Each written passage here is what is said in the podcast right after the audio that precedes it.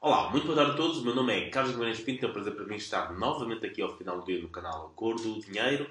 Hoje vou retomar um, um, assunto que tenho falado aqui algumas vezes, que é a questão do centralismo.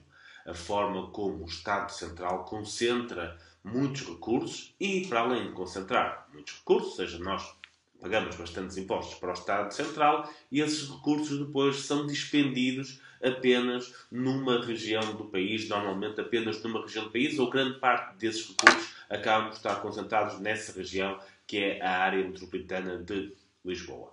Ontem o Porto Canal, que tem feito um muito bom trabalho uh, nestes assuntos, aliás, eu recomendo-vos, uh, se gostarem de ver telejornais na televisão, que vejam uh, os jornais do Porto Canal, que têm a ser bastante bons.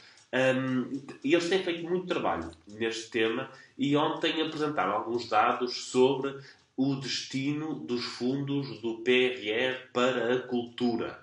Uh, são pouco mais de 160 milhões de euros que irão para a cultura.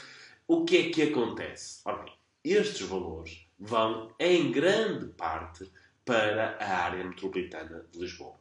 Estamos a falar uh, em 114 milhões de euros que vão para a área metropolitana de Lisboa, enquanto o centro do país terá um pouco menos de 20 milhões, ou seja, menos de um quinto, e o norte do país um pouco menos de 10 milhões. Apesar de ter mais população, uh, o, o PRR achou que para o norte só deveriam ir cerca de 10 milhões de euros versus os 114 milhões de euros que irão para a área metropolitana de Lisboa. No Alentejo e no Algarve é quase absolutamente nada. Estamos a falar de 3 milhões para o Alentejo e pouco mais de 1 milhão para o Algarve. Será que só existe cultura na área metropolitana de Lisboa?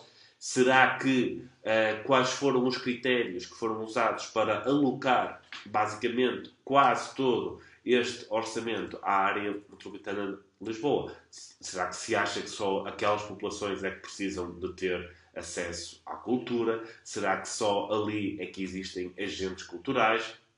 Não se sabe. O mais certo é só ali existirem agentes culturais próximos do governo, próximos das pessoas que decidiram esta alocação, o que faz com que o resto do país, independentemente daquilo que acharmos sobre os subsídios à, cultura, faz com que eles existem, portanto, isto faz com que uh, o resto do país fique basicamente sem acesso a estes uh, fundos. Já tínhamos o mesmo problema com a questão do investimento nos transportes do PRR, que também irá em grande parte para a área metropolitana de Lisboa, um pouco para a área metropolitana de Porto e quase nada para os transportes suburbanos do resto do país. É este o país que temos, um país em que todas estas decisões são concentradas na capital, beneficiam as zonas envolventes à, à, capital, porque são aquelas que os decisores mais conhecem, aquelas onde os decisores têm mais amigos. Se calhar já vai sendo a altura de mudarmos isto. Muito obrigado a todos e uma ótima semana.